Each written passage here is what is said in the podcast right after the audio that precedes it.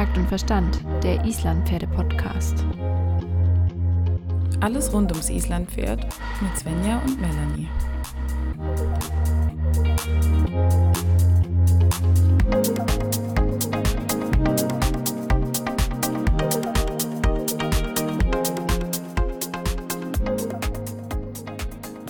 So, jetzt muss ich hier noch alles ah, ein bisschen sortieren. Es ist so ein Chaos. Hier liegt so viel Zeug ey. Ich weiß auch nicht. Oh Gott, ey. Ich bin einfach, also, was ist das denn hier? Was machst Okay. du denn schon Oh. wieder? Äh, ich habe aufgeräumt, hi.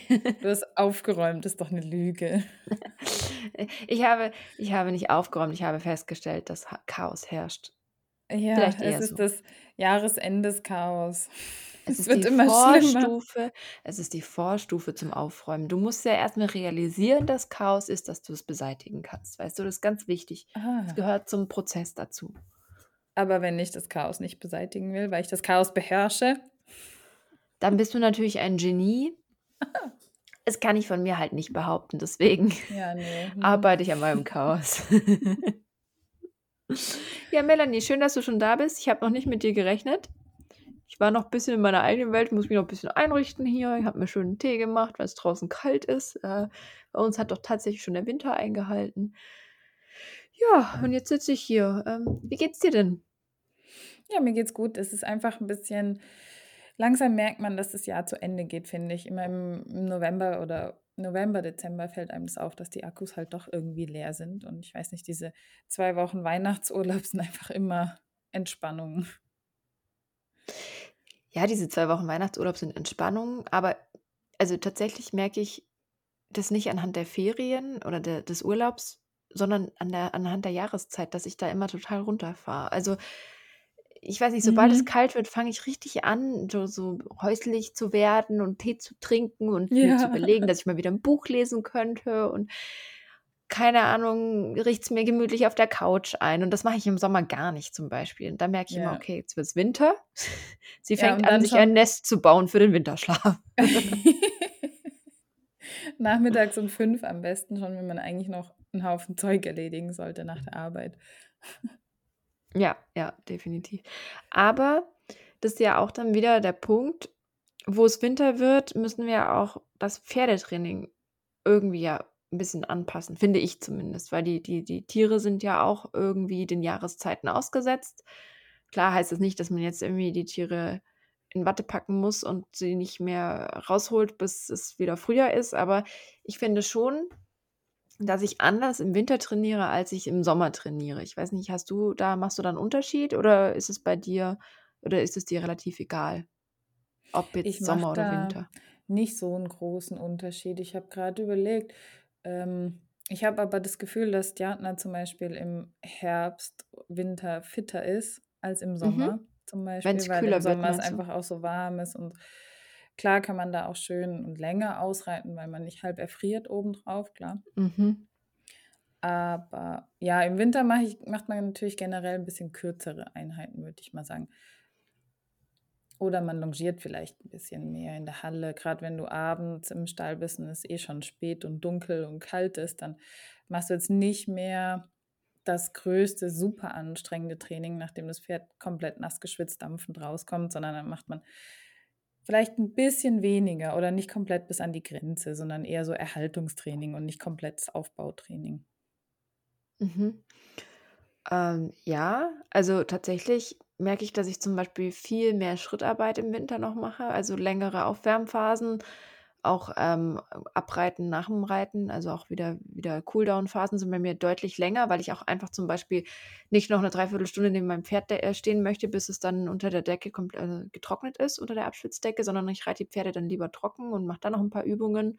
Also ich baue das Training so ein bisschen anders auf als in der etwas wärmeren Jahreszeit. Ähm, dann kommt natürlich hinzu, dass man sowas wie einen Fellwechsel oder so, das beachte ich dann schon auch. Und wenn jetzt die Pferde gerade durch den Fellwechsel, was ja noch ein bisschen früher ist als jetzt, ähm, wenn die da einfach schlapp sind, dann fahre ich da das Training auch, dann passe ich es ein bisschen an. Aber ich muss sagen, so diese langen Ausritte wie im Sommer, die gibt es halt bei mir in der Winterzeit echt selten. Höchstens halt am Wochenende, wenn es gutes Wetter ist. Also Genau, weil halt einfach ja, die letzten paar Tage richtig schönes Wetter mit Ja. Sonne, aber halt irgendwie 8 Grad oder so. Und das finde ich das Mhm. ist wirklich perfekt. Da sind die Pferde super gut drauf, ne? Haben die auch echt Spaß. Und da gehe ich dann schon gerne noch ein bisschen länger raus. Aber wenn es so richtig neblig, nass, kalt und so, nö, dann machen wir lieber kurze, knackige Einheiten. Da bin ich auch bei dir. Ich habe nur nicht den Luxus, dass ich noch Tageslicht erblicke nach der Arbeit. Ja, am Deswegen Wochenende ja, am arbeitest du ja Wochenende schon. nicht. Ja, aber, äh, es fällt auf jeden Fall schon mal 5 Tage die Woche fällt das Ausreiten schon mal Ja. komplett flach. Ähm, dementsprechend, ähm, ja, Hamil ist da nicht böse, der findet Ausreiten ja eh nur so medium cool. Äh, der blüht tatsächlich irgendwie in der Reithalle am meisten auf, was ich komplett absurd finde, wo ich ihm immer erzähle: „Du bist einfach kein Islandpferd. Was ist los mit dir? Du solltest draußen deinen meisten Spaß haben.“ Aber scheinbar, äh, ja, Er hat ist er halt auch einfach kein Islandpferd. Er ist ja ja, eigentlich hat 'n Araber. ja, definitiv. Er hat einfach mehr Freude an der an der Dressurarbeit in der Halle. Da da geht er auf, da hat er Bock, da ist er motiviert. Ja, das ist mir ein Rätsel, aber ich respektiere das. Und für den Winter bin ich da auch nicht so böse drum, wenn ich kein schlechtes Gewissen haben muss, dass ich schon wieder in der Halle reite zum Beispiel. Ja, das stimmt. Das stimmt. Wie ist denn das mit der Fütterung? Passt du die Fütterung im Winter an? Nein. Ich bin ich bin mittler also, ich bin da wirklich da sehr, sehr, äh, 'ne schlechte Pferdebesitzerin. Ich füttere meine Pferde ja generell kaum zu. Also, sie bekommen im Moment ihr Heu und natürlich, was wichtig ist im Winter, bekommen sie ja kein frisches Gras. Das bedeutet, dass man besonders im Winter auf den Mineral äh, Mineralhaushalt achten muss und wirklich auch eben grade wenn der Winter zur Neige geht, ist das Heu oft nicht mehr so gut mineralisiert, weil sich, äh, da auch einfach die die Stoffe dann mit der Zeit, ja, zersetzen, ist jetzt 'n bisschen lapidar gesagt. Aber auf jeden Fall nimmt der Mineral ähm, da auch kann kann abnehmen. Deswegen finde ich grade Mineralfutter da noch mal ganz essenziell im Winter. Äh, ansonsten, wenn ich mal 'n guten Tag habe, kriegen sie mal bisschen Mash, aber das ist hat nichts mit gesund erhaltener Fütterung zu tun, sondern ist einfach nur fürs Gewissen. Spaß Aber der Freude. Was fütterst du denn deinem Pferd im Winter oder im Sommer? Hm, auch nix. Also, die kriegt dann auch nur Mineralfutter dazu. Ja, manche sagen ja also, wenn's zum Beispiel ganz, ganz kalt ist und die wirklich mehr Energie brauchen, um sich warm zu halten, dann sollte man natürlich das Raufutter ein bisschen erhöhen, den Mhm. auf den Bedarf anpassen. Wenn du jetzt aber Klar. eh zu dicke Pferde hast, muss man da nicht unbedingt immer so viel mehr zufüttern. Man könnte sich auch freuen, dass dann vielleicht, ähm, über den Winter auch 'n paar Ressourcen aufgebraucht werden und die Pferde Ja, sie etwas sollten schlanker in den natürlich Sommer ja, sie sollten starten. natürlich nicht frieren. Das ist gemein. Nein, Also nein, nein.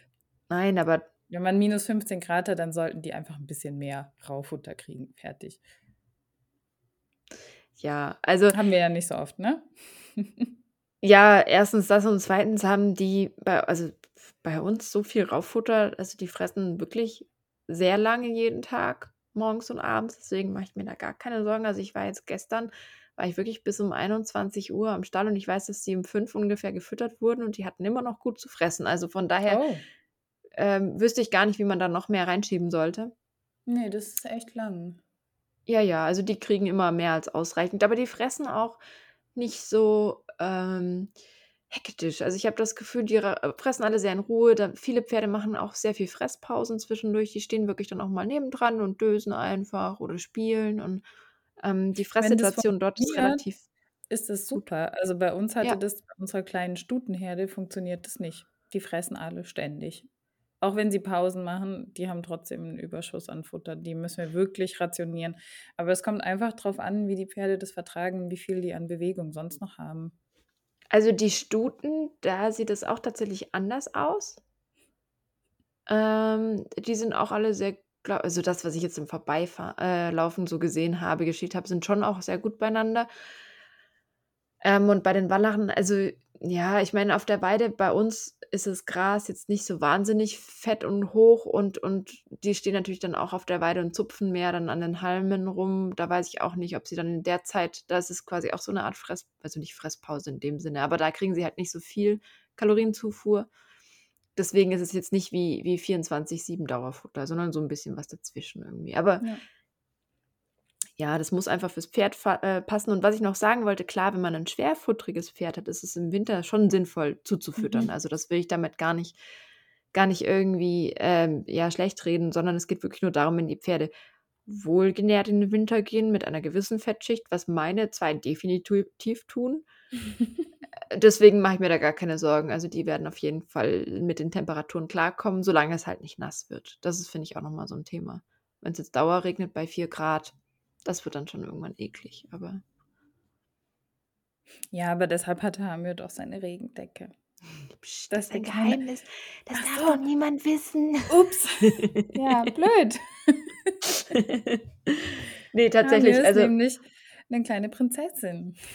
Ja, also der springt mir dann in die Decke rein. Wenn wenn's so richtig richtig tagelang durchregnet und immer so 4, 3 Grad hat, dann, ähm, komme ich mit der Decke und dann ist er das glücklichste Pferd der Welt. Aber ja, ähm das ist dann einfach so.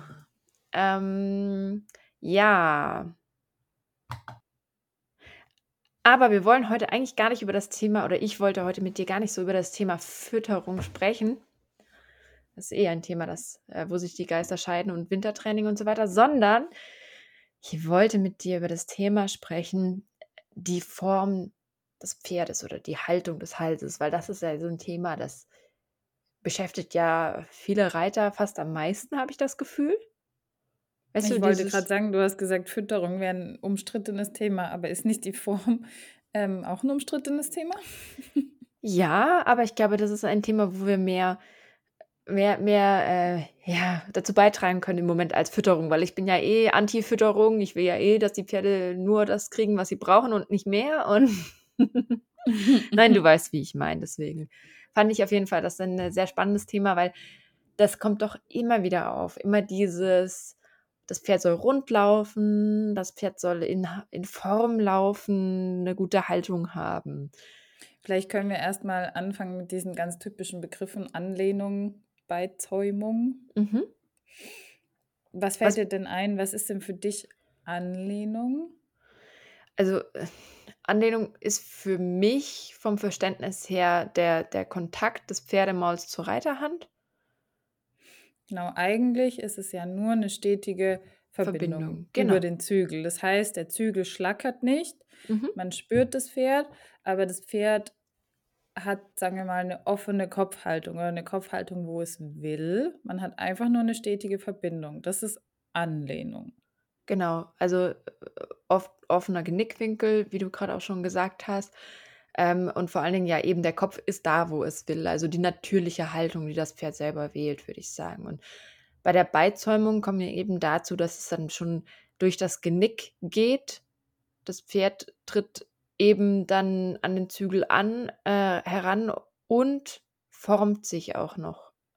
Geht eben aus dieser, ja, vielleicht freien oder natürlichen Haltung heraus in ein in eine Haltung, die wir eben anstreben, dass das äh, der die Stirnlinie nahe der Senkrechten kurz vor der Senkrechten steht zum Beispiel, um das zu verbildlichen. Genau, genau. Das ist Beizäumung kann ja mehr oder weniger stark sein. Mhm. Und das ist einfach der Grad, wie weit, sagen wir mal, das das Pferd den Kopf abknickt, den den Genau. Kopf nach unten senkt, so dass die Stirn, ähm, entweder die Linie parallel zur Stirn ist, 'ne senkrechte Linie, oder eben noch nicht, dass sie zum Beispiel negativ gewinkelt ist oder positiv gewinkelt ist. Dann ist der Winkel im im Genick offener oder eben enger. Und das ist der Grad der Beizäumung. Genau. Also, ich finde es schon mal wichtig, das noch mal zu unterscheiden, weil oft heißt es ja: „Du musst dein Pferd in Anlehnung reiten.“ Ja, aber Nein, bin ich voll bei dir. Es ist, ähm, auch immer 'n bisschen schwierig. Ich bin immer nicht so 'n Fan, auf so Begriffen rumzureiten, ehrlich gesagt. Ich finde es viel wichtiger zu verstehen, was man möchte, Ja, anstatt aber wenn du jetzt an die Skala der Ausbildung denkst, dann kommt die Anlehnung ja schon relativ weit vorne.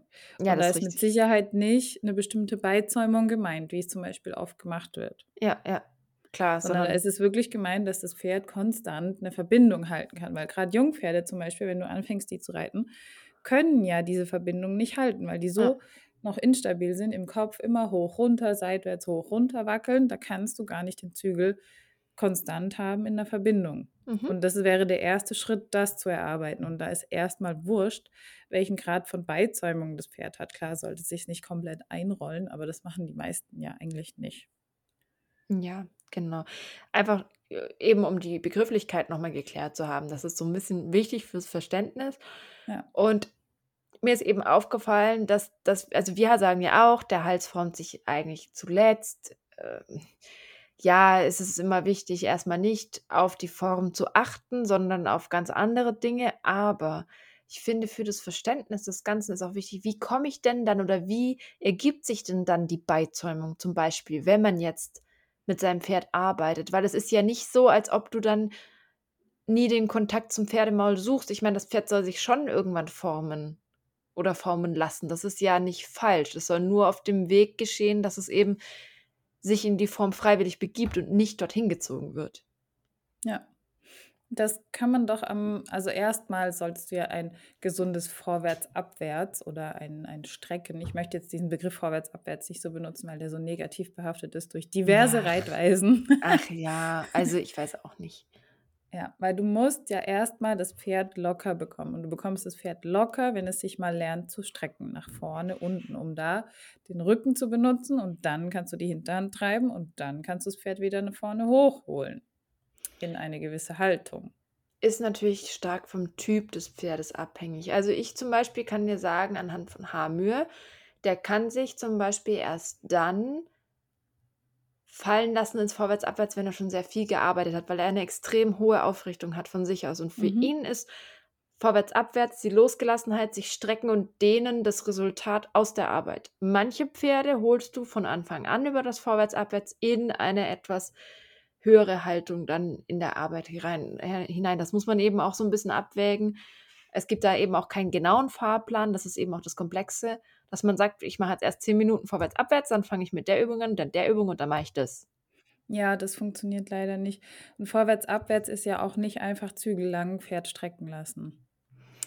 Ja, und das Wichtige oder was ich jetzt als 'n interessanten Knackpunkt sehe, ist, sich zu überlegen, das Pferd braucht einfach eine gewisse Losgelassenheit und eine körperliche, äh, Bereitschaft, um in die von uns gewünschte Form zu kommen. Wenn wir jetzt mal so über Form reden. Natürlich geht es nicht darum, dass wir das Pferd nur auf eine Form reduzieren, aber weil's jetzt einfach mal darum geht, wie bekomme ich wo wo führt das dann hin? Wie kommt denn dann reell auch mal der Hals dann später mit dazu? Verstehst du, wie ich meine? Ja, wo wann kriegst du die schöne Oberlinie, von der man Genau. immer spricht? Weil die brauchst du ja letztendlich. Du Genau. Ich denke, als 1. Schritt muss das Pferd bereit sein, im Genick dir nachzugeben zum Beispiel, dass es das gelernt hat, auf 'n annehmenden Zügel auch nachgebend und fein zu reagieren. Mhm. Weil wenn es das schon nicht tut, dann hast du gar keine Chance. Wenn du das Genick nicht hast, kannst du gar nicht am Rest vom Hals oder sonst wie irgendwie arbeiten. Kennst du das, diese Pferde, die mit ganz zarter, vorsichtiger Hand geritten werden und du nimmst den Zügel an und du hast das Gefühl, du hast so wie einen Felsbrocken vor dir, also, du du kriegst überhaupt keine Reaktion. Und das ist immer so 'n bisschen das Gefährliche auch am feinen Reiten, dass du dann so fein reitest, dass du gar nichts machst und dein Pferd nie gelernt hat, auch mal reell nachzugeben. Damit meine ich jetzt nicht Mhm. herunterriegeln, aber dass du trotzdem dein Pferd muss trotzdem auch lernen, dem Zügel zu folgen. Ja, ich habe grad 'nen Wallach in Beritt, bei dem ist das tatsächlich so. Der Mhm. wurde eigentlich immer mit, ähm, ich will mal fast sagen, Schlackerzügeln geritten. Mhm. Und der macht sich sehr fest. Ich meine, der läuft schön, der macht alles brav mit, aber der ist eben fest in seiner einen Haltung. Da oben mit offenem Genick, steifer Hals. Und er wenn man den Zügel annimmt, weiß er gar nicht, was er dann erst mal machen soll. Ich habe am Anfang nur versucht, 'ne Anlehnung aufzubauen. Einfach nur Mhm. konstant irgendwie den Zügel dran. Ich wollte sonst gar nix haben. Und dann hat er gleich gedacht, er muss bremsen. Er hat gar nicht verstanden, dass man 'ne konstante Verbindung zur Hand haben kann. Und ich habe nichts gemacht am Zügel, außer versucht, 'ne Verbindung aufzubauen. Und Mhm. ich glaube einfach, dass er das so nie gelernt hat, erst mal die Anlehnung zu finden. Ja, ähm, es ist so 'n bisschen schwierig, weil es gibt dann also, ich glaube, das ist so 'n bisschen der Knackpunkt und das Komplexe, dass wir uns der körperlichen Baustellen der unserer Pferde und natürlich auch uns selber ähm, bewusst sein müssen, um eben diese Form zu bekommen. Weil erst wenn du diese körperlichen Baustellen anfängst zu lösen, Verspannungen, Blockaden, Ja. Schiefe und so weiter, erst dann kommst du dahin, dass das Pferd überhaupt sich losgelassen in diese Form begeben kann, ohne dass du durch Gewalteinwirkung einfach den Kopf irgendwo hinziehst. Und das ist so ein bisschen, das finde ich, was oft mh, vielleicht noch so an der Erklärung für mich, finde ich, fehlt, dass man auch mal Mhm. erwähnt, wie man da eigentlich dann trotzdem hinkommt, in gutem Wege, anstatt immer nur zu sagen, zieh den Kopf nicht runter. Aber was, also ich habe mich früher mal gefragt, Genau. okay, zieh den Kopf nicht runter, aber was soll ich denn machen? Weil dann stand ich dann, okay, ich würde aber trotzdem gerne, dass mein Pferd gesund läuft. Und irgendwie muss der Schädel ja schon irgendwann mal in eine bestimmte Position mit allen anderen Körperteilen in Kombination natürlich. Passend, genau. Genau, ist dass das Pferd sich Position, gesund bewegt. die komplett festgehalten ist, die bei jedem Pferd Ja. gleich ist, aber es muss eben die lockere und gesunde Position irgendwann einnehmen, damit man auch eine gesunde Oberlinie hat und damit die richtige Muskulatur genutzt wird. Genau. Ähm, ich habe jetzt bei diesem Wallach angefangen, Abkauübungen vom Boden aus zu machen, Mhm. dass er erstmal lernt, im Genick überhaupt was zu tun, weil er hat da Mhm. gar nichts gemacht, da hat sich null bewegt. Und Ja. gerade durchs Abkauen im Kiefer löst sich die Muskulatur im, im Genick und das hat recht gut funktioniert. Und dann habe ich das im Stand vom Sattel ausgemacht und übertragen und so immer weiterentwickelt, zum Beispiel. Und jetzt mittlerweile kann er das schon im Schritt sehr ganz gut und fängt auch an, sich immer schneller fallen zu lassen, was wir am Anfang gar nicht hatten. Und kennst du noch dieses Schwämmchen ausdrücken? Hat, hat man Mhm. dir das früher auch beigebracht? Das hat man mir irgendwann mal quer durch die Halle zugeschrien, aber es waren keine Ah. Schwämmchen. Aber ja, ich, ich weiß, was du meinst. Ja. Dieses am Zügel spielen, aber es Ja. ist irgendwie auch nicht die Lösung. Weil letztendlich fängst du dann ja auch nur an, da kommt man halt sehr schnell ins Riegeln, oder?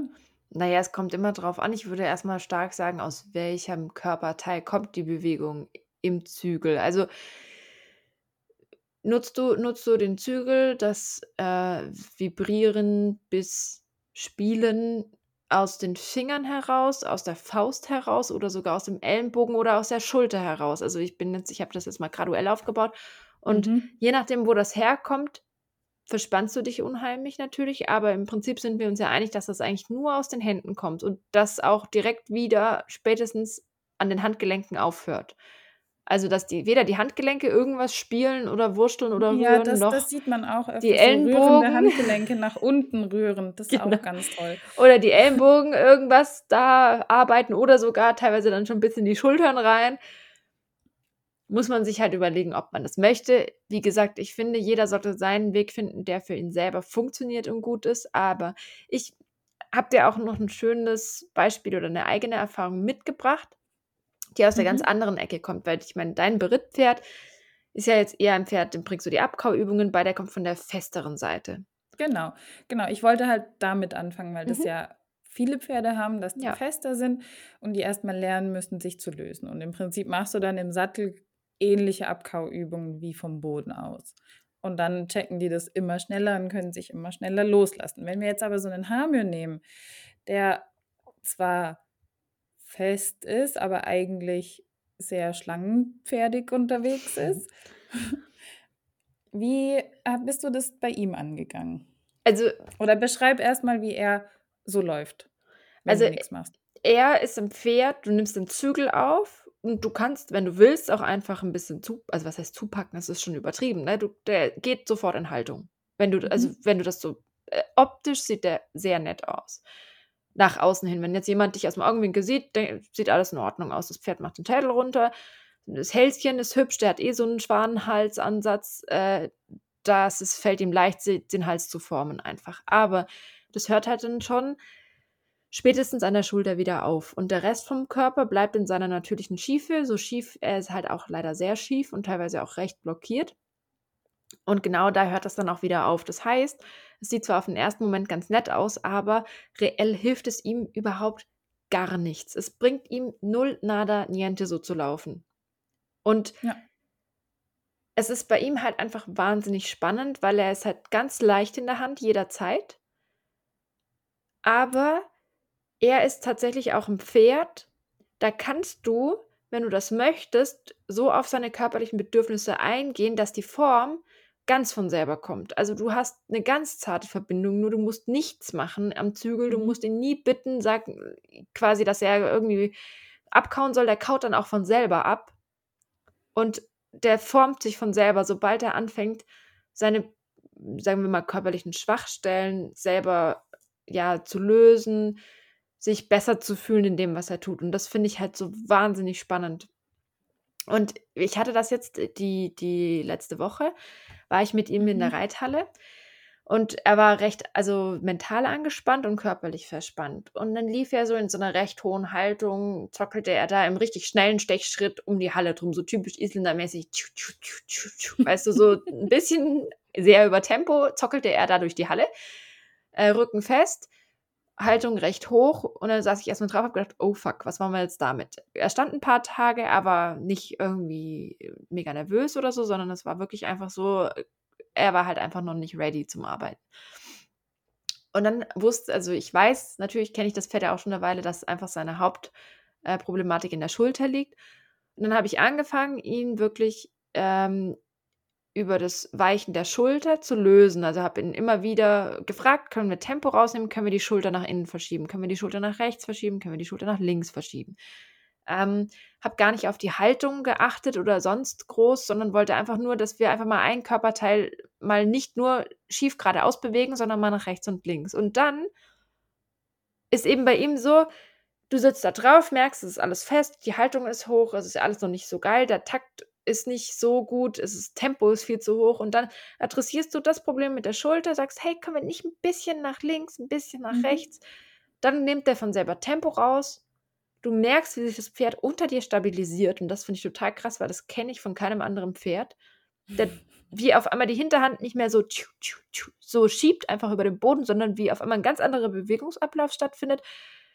Und dann schnaubt er eben ab und dann formt sich das Hälschen. Und dann merkst du aber, dass es eben nicht mehr dieses, ich weiche einfach nur dem Zügel und nehme den Kopf runter, was man ja auch bei, jetzt mal übertrieben Ja. gesagt, im Rollkurpferd auch sieht, sondern es ist wirklich ein, ein, eine Reaktion, die durchs ganze Pferd, durch den ganzen Körper geht, weil er Mhm. ähm, bei seiner größten Blockade in der Schulter eben einfach dort mal loslassen konnte. Weil du angefangen hast, die Blockade frei zu machen, ja. Und dadurch kann er dann seinen Körper von hinten nach vorne benutzen und dann formt sich der Hals zuletzt, weil der Ja. Hintern und die Schulter und alles, was dazwischen liegt, miteinander kommunizieren können und eben auch Hals und Genick. Und das ist eben das, wo ich mir dachte, das ist vielleicht auch noch wichtig, dass man sich das verbildlicht, warum man das Pferd gerade richtet, zum Beispiel. Genau, genau. Weil das kommt ja erst zum Schluss eben. Ich kenne das zum Beispiel, wenn du mit einem Pferd Schenkelweichen machst oder, oder Schulter herein oder so, Mhm. dass das dann auch immer besser wird, weil du dann natürlich anfängst, die Hinterhand mehr anzusprechen oder eben Mhm. die Schiefe zu korrigieren und dann werden die auch lockerer am Zügel und besser. Genau, aber wenn ich jetzt zum Beispiel, ich hatte auch erst war meine Idee, über die Hinterhand zu gehen, aber das habe ich Mhm. gemerkt, er konnte das in dem Moment nicht reell umsetzen. Ich glaube einfach, klar, es heißt immer Hinterhand zuerst und Treiben akzeptieren und so. Wenn aber vorne eine Blockade ist, Mhm. dann kommt das nicht durch. Dann, also, dann kommst du nicht reell dran, weil du irgendwo anders eine Stelle hast, die es einfach nicht fließen lässt. Genau, man muss sich das ja vorstellen wie eine Bahn, die auf Schienen läuft. Wenn du jetzt die Vorderräder nach links versetzt oder nach rechts versetzt, dann kann die Bahn ja gar nicht mehr so gut geradeaus fahren. Das funktioniert ja dann nicht mehr. Du musst ja erst mal das Pferd auf seine Schienen bringen, damit es da sich auch dann wirklich durchgehend nach vorne Oder wie so ein, so ein Einkaufswagen, der ein blockiertes Ja, Rad hat. Es oh macht Gott. richtig Spaß, den zu schieben. Das ist richtig mühsam. Das mit dem Einkaufswagen finde ich 'n super Beispiel. Das gefällt mir richtig gut. Genau so ist es halt auch für die Pferde. Und ähm, ich glaube, wenn man sich dessen bewusst ist, macht's einfach auch noch mal 'n bisschen mehr Sinn, was wir eigentlich wollen und warum dann eben das der Hals sich zuletzt formt, weil es sich dann einfach ergibt aus dem Gesamten heraus.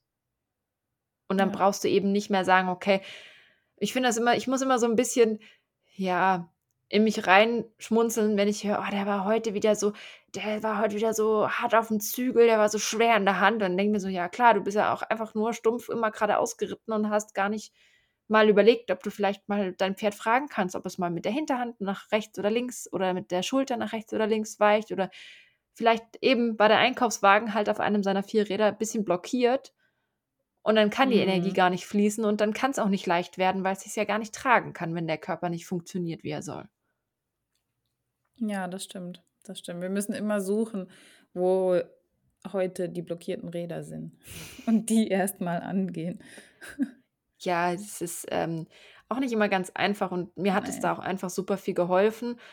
Erstens eben Physio, Osteo können es dir natürlich auch ganz klar sagen, wo die äh, Blockaden sind. Und Ja. natürlich auch gute Trainer. Und ich meine, das Ziel ist natürlich mit beiden zusammen da dann einen Zustand zu erreichen, den man halten kann, ohne dass man beide dann in hoher Frequenz braucht, ne? Das wäre das Beste. Ja, das stimmt. Also meine Osteopathin hatte zu mir gesagt, ähm, wegen der Frequenz, wie oft man die rufen sollte. Sie meinte dann nur, ah, wenn es wirklich schlechter wird, wenn du das Gefühl hast, es wird nur noch schlechter im Training, Mhm. dann solltest du mal jemanden holen.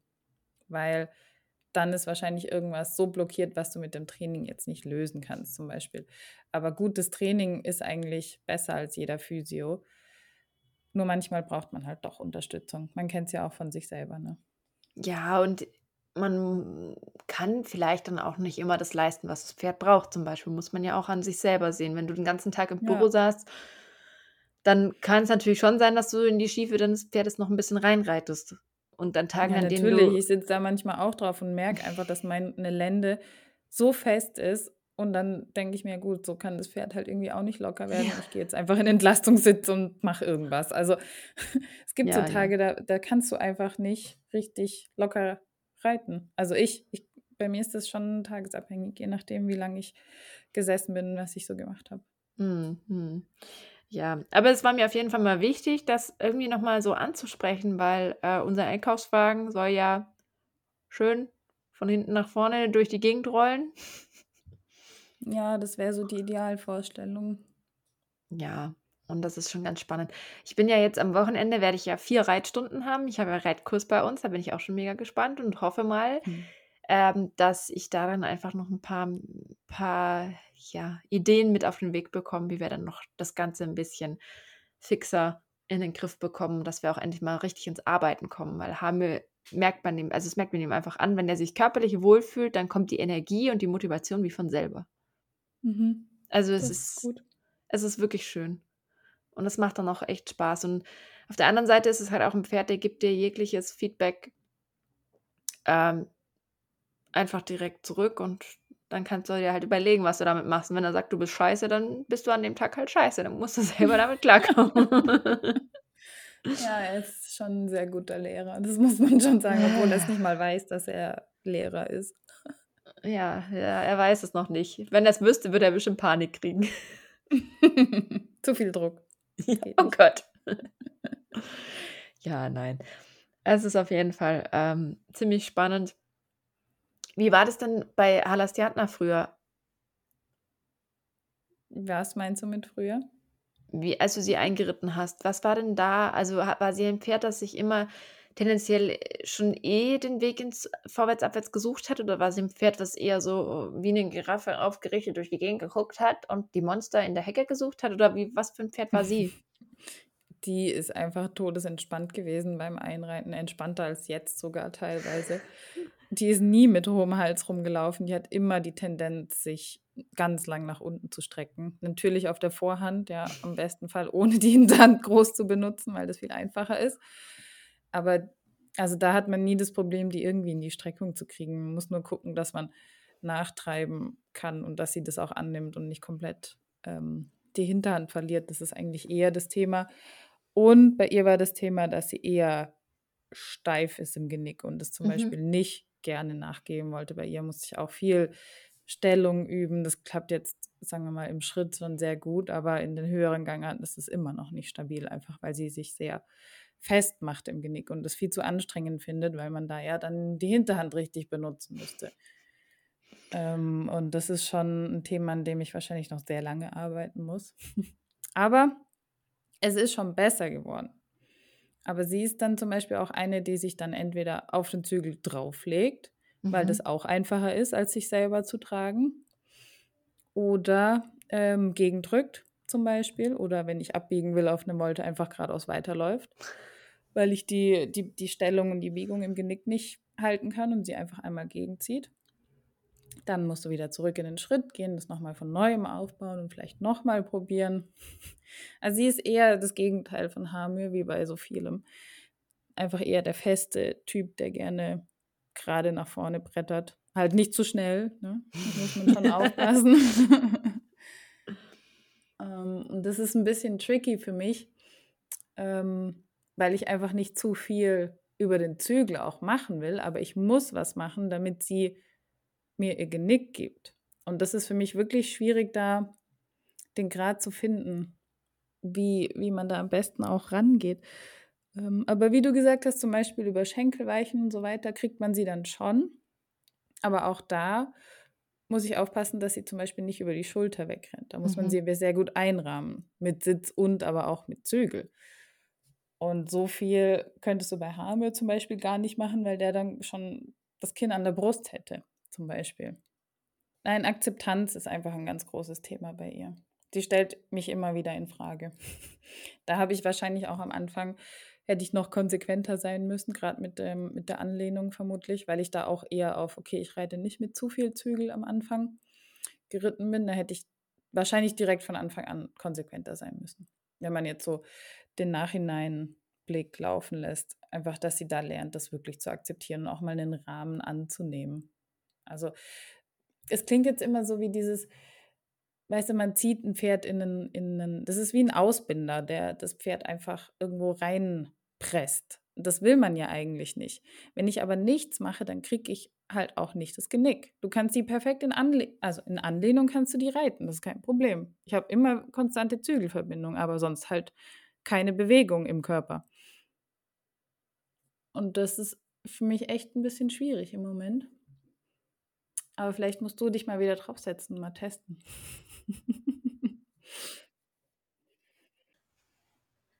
Ja, Melanie, es war wie immer sehr schön mit dir äh, darüber zu sprechen und eben auch mal ein bisschen die unterschiedlichen Aspekte unserer beiden Pferde gegenüberzustellen, weil sie eben so unterschiedlich sind. Und ja, das ist immer das Interessante. Wir haben halt jetzt keinen perfekten Lösungsweg, weil wir genauso in der Lösungsfindung sind im Moment, gerade mit den beiden Pferden. Aber ich glaube, die zwei sind schon sehr, sehr gute Lehrmeister, jede auf ihre Art, weil sie einfach beide für sich eine harte Nuss sind, sagen wir es mal so. Ich hatte mit keinem anderen Pferd bisher solche Probleme wie mit meiner. Ähm, ja. Oder mit Hamir sowieso nicht. Ne? Der ist eh nochmal ein Level, ein anderes Level. Ja. Was machst du heute noch? Ich glaube, ich werde heute nicht mehr so viel machen. Ich werde heute nicht alt werden, so viel kann ich dir sagen. Wir sind ja jetzt äh, nicht am Sonntagmorgen, auch wenn der Podcast am Sonntagmorgen rauskommt, sondern es ist Freitagabend. Die Woche hat mich super geschafft. Die nächste Woche wird noch viel anstrengender und deswegen werde ich einfach nachher nur noch wie ein Waschlappen auf die Couch mich hängen und nichts mehr machen. Klingt gut, klingt gut. Waschlappen finde ich gut. Jo.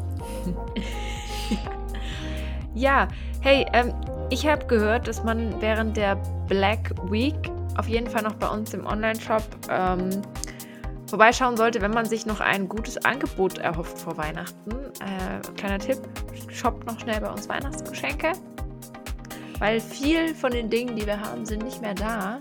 Und ich habe gehört, es lohnt sich, da noch zuzuschlagen. Das ist richtig, ja. Die Black Week ist wann? Ab dem 22.11